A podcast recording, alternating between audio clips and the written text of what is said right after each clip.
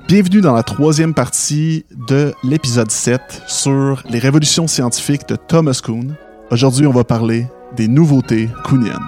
Sans plus tarder, Dialogue dilettante 7, les révolutions scientifiques. Donc, qu'est-ce qu'exactement, qu'est-ce qu'on veut dire par nouveauté kuhnienne? Ok, comme j'ai expliqué dans l'épisode 1, euh, puis un peu dans l'épisode 2, Kuhn est venu euh, un peu renverser la- les conceptions majeures qu'on avait de la philo des sciences euh, à son époque. Donc, je serais intéressé euh, qu'on aborde un peu c'est quoi les, vraiment les, les- les innovations majeures ou vraiment les, les concepts euh, nouveaux ou, ou c'est quoi la, qui est nouveau dans l'approche de Kuhn qui fait en sorte qu'il ait- il a été tellement important puis étudié encore aujourd'hui. Parfait, cool. Ok, premièrement, c'est vraiment, euh, comme on, l'a remarqué dans l'épisode 1 et 2, c'est la- l'approche historique. Donc ça, c'est la plus grosse euh, différence avec la flow des sciences euh, avant lui. C'est qu'il il, il passe pas par des raisonnements abstraits, des, modèles théoriques, des, raisonnements un peu détachés de la réalité. Il va regarder concrètement les données historiques. Donc ça, c'est nouveau dans la philo des sciences. Un autre aspect, c'est l'aspect sociologique. Donc, comme de la même façon qu'il étudie un peu historiquement, il étudie aussi un peu euh, c'est quoi que c'est être un scientifique dans la société. Mais non seulement il étudie c'est quoi le rôle d'un scientifique dans la société, mais il va étudier un peu euh, l'institution scientifique en tant que milieu social. Dans le sens que il va dire des choses comme, par exemple, euh, par exemple, prenons la définition de paradigme. Pour qu'un nouveau paradigme euh, surgisse, il va dire il doit y avoir un nombre important de scientifiques qui lui adhèrent. Mais ça, d'un point de vue, euh, si on veut être euh, un puriste de la philo des sciences, on va un peu Ça devrait pas importer. vraiment. Exact, Ouais. parce qu'on va dire le fait que beaucoup de gens adhèrent à un paradigme, c'est vraiment pas garanti qu'on fait de la bonne science ou quoi que ce soit. Exact, ouais. Mais Kuhn, il va avoir aucune, aucun problème à dire, à donner des critères sociologiques à ces, à ces concepts euh, de philo. Donc, il va dire, un paradigme, par essence, c'est quelque chose que beaucoup de scientifiques acceptent pour faire leur travail. Ben oui, parce qu'on pourrait, ça serait étrange de parler de paradigme lorsqu'on parle d'une seule personne qui fait des, des révolutions scientifiques lui-même, même si c'est, ça s'avère être exact, puis que c'est le seul qui travaille là-dedans. Ouais, exact. Mais tu sais, aujourd'hui, on a un peu une idée déjà de c'est quoi un paradigme, parce que ça l'a coulé de, de- du monde académique dans notre discours de tous les jours. Mais à l'époque, la- le paradigme dans cette utilisation-là, c'était nouveau. Ok. Ouais, ouais, quand- si on lit euh, du Popper ou d'autres positivistes logiques, on parle très peu de, de, de la place de la science dans la société ou même euh, du, de l'institution scientifique en tant qu'une institution humaine dans une société humaine. Fait que dans, dans le fond, c'est lui qui a défini le paradigme.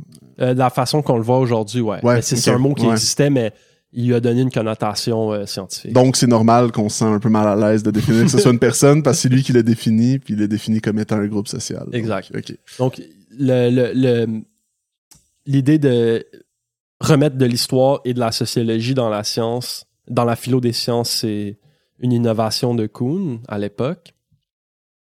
Euh, ensuite, euh, une autre chose que j'ai constatée, il y a comme un vieux débat classique euh, dans, en épistémologie entre, ou en philo des sciences entre des visions empiristes puis des visions rationalistes.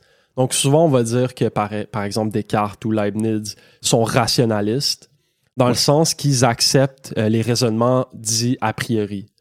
Donc Descartes, il va faire un raisonnement euh, comment est-ce que je sais que euh, c'est quoi la seule certitude que j'ai, c'est que je suis capable de penser, donc je pense, donc je suis. Puis il va bâtir un peu sa vision métaphysique d'une façon a priori, juste en utilisant l'intelligence, sans regarder le monde extérieur. OK. OK? Ouais. Tandis que les traditions empiristes, qui sont plus euh, historiquement, sont, ils viennent de l'Angleterre, donc euh, qu'on parle de Hume, qu'on parle de John Locke, euh, Hobbes, etc. Eux vont aller voir toute la réalité se trouve toute dans le monde. Notre Ouais. jugement a priori, au, au final, ne vient que de notre expérience avec le monde. Puis il y a comme cette espèce de querelle qui dure depuis longtemps entre Mhm. est-ce qu'on peut vraiment faire des jugements a priori? Est-ce que, est-ce que le, le monde empirique influence vraiment nos jugements a priori ou vice-versa? Puis, Puis pourquoi je, je comprends un peu mal pourquoi ça s'appelle jugement a priori parce que parce qu'on on aura- on n'a pas besoin. C'est qu'on peut imaginer que ces raisonnements-là peuvent être faits sans avoir eu un contact avec le monde. OK, il y en a un qui a besoin de l'observation de fait. C'est en plus, en fait, c'est plus le point de départ de l'entreprise de la connaissance ou de la Ouais. science. Les empiristes vont dire tout part de nos observations sur le monde. C'est ça. Puis les, les rationalistes vont dire tout part de nos théories qu'on se crée dans notre tête. OK, OK. Fait qu'il y en a un qui est beaucoup plus abstrait, puis l'autre, il, il se base sur le concret. Qu'est-ce qui, qu'est-ce qui est arrivé? Qu'est-ce qui pourrait arriver par rapport à ça? Puis les deux versions extrêmes, quand on y pense, sont un peu problématiques. Euh, Bacon, qui était comme le, un des premiers empiristes britanniques, euh, Francis Bacon, lui, il disait que le but d'un scientifique, c'est d'éliminer toutes les préconceptions qu'il a, puis juste d'aller regarder le monde. Mais si on y pense vraiment, c'est pas vraiment possible de faire ça. Comme il faut que tu aies des concepts dans ta tête pour être capable d'observer le monde. Tu sais, tu peux pas vraiment faire table rase de qu'est-ce qui se passe dans, dans ta tête, puis juste accepter des influx de lumière, puis pas les organiser en concept, puis faire de la science. C'est ça, ça prend. Tu sais, les deux, mettons, j'ai l'impression que dans l'empirisme, ça prend des a priori, puis dans l'a priori, ça prend quand même des observations sur le monde, parce que sinon, t'as aucune conception du monde. Donc, euh, C'est ça. C'est qu'il y a un- moi, moi, dans ma vision des choses, il y a un mélange des deux qui. Ouais. Ben, c'est une vision un peu simpliste là, de dire ah, il y a un mélange des deux. Mais ben, J'imagine qu'il y a aussi plusieurs niveaux de. C'est ça. Il y a- il y a- selon moi, il y a des, des, des théories, euh, des domaines scientifiques où peut-être c'est de l'a priori qui est venu avant l'observation, tandis que dans d'autres cas, c'est peut-être l'observation qui est venue avant. Mais au final, c'est comme un peu un- un- une synthèse des deux qu'on qu'on cherche à faire. Ouais. OK? Euh, Kuhn, il fait un peu cette synthèse-là. Il va dire, en réalité, un concept théorique puis un concept empirique ou un concept expérimental, on ne peut pas les distinguer. Donc, il va dire pour. Il va prendre par exemple la découverte de l'oxygène. L'oxygène, c'est un concept théorique, donc c'est un atome. euh, en fait, c'est une molécule qui a telle et telle propriété. Puis on peut observer ces propriétés-là à travers des expériences puis des phénomènes. Puis il va regarder l'histoire de la découverte de l'oxygène, puis il va dire en fait, on, observait des phénomènes, puis on, est, on arrivait un peu à les expliquer, mais pas de façon satisfaisante. Puis pour les comprendre, on a dû inventer le concept d'oxygène. Puis les deux sont venus un peu en même temps. Puis une fois qu'on a inventé le concept d'oxygène, ça le- on a compris les expériences. Puis il n'y a pas vraiment façon de dissocier les deux si on regarde historiquement Mhm. comment la chose s'est faite. Ouais. Fait qu'il explique ça un peu mieux que moi, là, évidemment, il- avec des citations à l'appui, puis euh, avec les travaux de Priestley, Lavoisier, etc. Mais grosso modo, c'est. Je vois un peu quelque chose de, de nouveau chez Kuhn, cette espèce d'accept de, de, de fusion ou un peu de melting pot entre l'empirisme puis, puis du rationalisme. Puis il utilise ça. euh, il, voit, il voit pas de problème à utiliser un peu un mélange des deux dans sa conception de la Cool. science. Euh, ensuite, une autre euh, nouveauté fondamentale, ou du moins un gros clash avec ce qui se faisait avant, c'est qu'il va rejeter l'idée du, du falsificationnisme de Popper. Il va, si on se souvient, les anomalies, pour lui, ça ne va pas euh, falsifier la théorie. Les scientifiques sont libres de, de prendre différentes stratégies pour dealer avec. Soit qu'ils les, ils font juste fermer les yeux, dire il y a, il y a quelque chose qui marche pas, mais je m'en fous. Mais si je me trompe pas, ça fait quand même partie des éléments de la, du- de la crise. Ouais, oui, Ouais. oui. Mais c'est pas les anomalies Il va pas en les- tant que telles qui. c'est qu'il va pas voir ça comme une falsification de la théorie. OK, c'est ça. Ouais.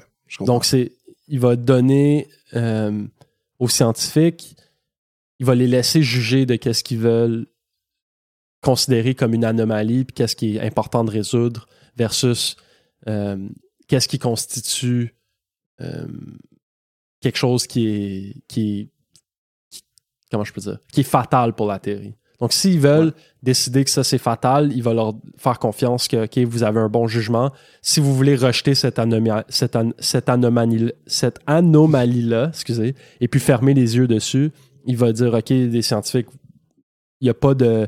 il y a- je suis, les philosophes sont pas là pour vous dire comment bien faire les choses. Donc, ça, c'est un peu quelque chose de nouveau. Euh, là, les deux points où est-ce qu'il y a eu le plus de critiques puis qui sont, selon moi, les plus problématiques, sont euh, sa thèse sur l'incommensurabilité. Donc, il va dire que deux théories, imaginons une période de crise, il y a deux paradigmes qui se compétitionnent entre eux. Un finit par supplanter l'autre puis devenir le paradigme dominant. Il va dire que les deux théories, les deux paradigmes sont incommensurables dans le sens où un scientifique qui adhère à l'un versus un scientifique qui adhère à l'autre ne trouveront pas une base euh, hors de tout doute ou une base purement logique pour trancher sur quel paradigme est le bon. OK. Il va aller plus loin. Il va même dire, en fait, ces deux paradigmes-là utilisent une vision du monde et un langage différent, puis sont tellement différents que la communication est presque impossible. On va juste se parler, on- on- nos débats vont juste en fait mener à rien parce que on ne sera pas capable de s'entendre sur une base commune Ouais. pour débattre. Mais je trouve que si on pense, tu sais, j'ai pas de, les exemples, mais Mhm. si on pense à ce que tu as dit depuis le début, Mhm. sur les définitions du paradigme puis comment ça évolue, ça fait bien du sens parce que si on si on parle pas des mêmes éléments métaphysiques, Mhm. euh, des mêmes techniques, puis du même groupe, à ce moment-là, en effet, la- si on se Mhm. base pas sur ces mêmes éléments-là, ça doit être très difficile de communiquer puis d'arriver à un consensus. Ouais. Mais je pense que ben, Popper, il va, il va répondre à ça d'une façon, je trouve, qui est intéressante. Il va dire, il va prendre une analogie avec, par exemple, euh, la traduction. Il va dire peut-être que traduire un, un texte, c'est difficile, puis c'est dur de trouver les bons mots, puis les bonnes expressions. Puis peut-être que certains mots, par exemple en allemand, ne peuvent pas être traduits en anglais à moins de faire des longues phrases compliquées pour prendre toutes les nuances dans le terme. Mais il va dire, on est quand même capable de faire ça. Donc, Popper va dire oui, c'est difficile pour deux paradigmes en compétition de débattre, mais il va dire si tout le monde est de bonne foi, on est capable euh, d'avoir un débat rationnel. Puis, si je peux me permettre de faire un petit détour, dans le milieu du 20e siècle, il y a comme une, une nouvelle branche de psychologie qui s'appelle le Gestalt. Et euh, dans le fond, ils se rendent compte que des fois, on est victime de certaines illusions d'optique. Donc, vous avez sûrement déjà vu les, les, les, comme les dessins que c'est comme Ah, c'est une femme, mais si tu regardes assez longtemps, tu vas voir un oiseau. Ou comme des choses comme ça. Ouais, ouais, ouais, ouais. Ça, il y a des scientifiques allemands qui ont étudié ça, puis ils appellent ça un Gestalt switch. Puis euh, Kuhn, il va dire que il va, il va reprendre ça un peu puis dire changer de paradigme, c'est vivre un Gestalt switch, mais pour lequel tu ne peux pas retourner en arrière. Une fois que tu as la nouvelle image, tu peux plus revoir l'autre image. Mm. Ta vision du monde a changé complètement. Ouais, ouais, puis ça arrive. Il y en a même que, tu sais, des, des, des illusions d'optique, justement, que, ben, que, que tu vois plus du tout de la même façon, puis que t'arrives pas à, Mhm. à reprendre. Ouais. Mais j'imagine que dans l'exemple du Gestalt Switch, eux, ils disent que tu peux justement Ouais. switcher entre les deux. Là. Mhm. Puis, euh, mais Popper va dire, va justement dire non, en fait, on peut switcher entre les deux. Puis c'est ça qui est. euh, c'est pour ça que, les, que les, les- les théories ne sont pas incommensurables. C'est parce que on a la faculté d'aller voir le monde. Si on fait l'effort conscient, de bonne foi, d'aller voir le monde du point de vue des gens dans un autre paradigme, on est capable de faire un peu un va-et-vient. Puis, c'est pas parce que c'est difficile que c'est impossible, puis c'est pas parce que c'est difficile que les scientifiques ne devraient pas le faire. Ouais. Non, mais je comprends ça. Par contre, j'ai l'impression que les deux peuvent quand même aller ensemble. OK, Parce que, mettons, là, je dis ça sans, sans savoir dans pantoute, ben mais non, mais. mettons. Kuhn. Ouais. Lui, dans le fond, sa théorie, c'est sur les sciences. Mhm. OK? C'est sur le paradigme scientifique. Mhm. J'ai l'impression. Est-ce que, est-ce que ce qu'il dit, c'est plus ces deux sciences-là ne pourront pas arriver à un consensus? Puis, mettons, j'ai l'impression que, d'après ce que tu me dis, que Popper, lui, ce qu'il dit, c'est non, mais la personne est capable de se mettre lui-même dans deux paradigmes. Mhm. Tandis que Kuhn, lui, il dit plus, me semble, les deux paradigmes peuvent pas communiquer en- entre eux. Euh, Tandis que Kuhn, lui, il parle vraiment de l'humain en tant que tel, non? Peut-être. Euh, moi, je. Euh, excuse, Ouais, Popper Popper, parle de l'humain ouais. euh, en tant que tel. Ouais, mais c'est que Popper, faut pas. Ouais.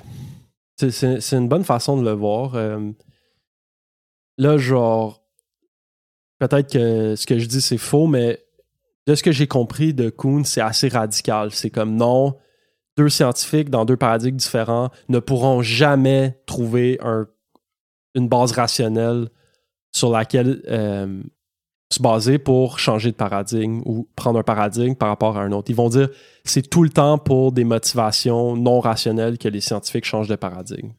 Ah, ok. ouais, Puis peut-être peut-être qu'il a nuancé sa position plus tard, ce qui ne m'étonnerait pas parce qu'il a beaucoup retravaillé sa pensée euh, après son livre, entre autres parce que comme tout le monde s'intéressait à ce qu'il a fait, donc il était forcé à, à, à faire face à la critique, entre autres. Puis aussi, puisqu'il travaille dans les changements de paradigme, ça ferait du sens qu'il change de, de Ouais. pensée au fil du temps. Ouais. Mhm. Euh, mais de, de- de ma vision, c'était assez radical. Puis j'avais plus tendance à pencher avec Popper que, OK, peut-être c'est difficile, mais on est capable, ben, tu- si on prend l'exemple de Newton puis d'Einstein, on est capable un peu de voir comment Newton, ça a du sens, entre guillemets, comment Einstein, ça a du sens, entre guillemets, puis pourquoi Einstein, c'est supérieur à Newton.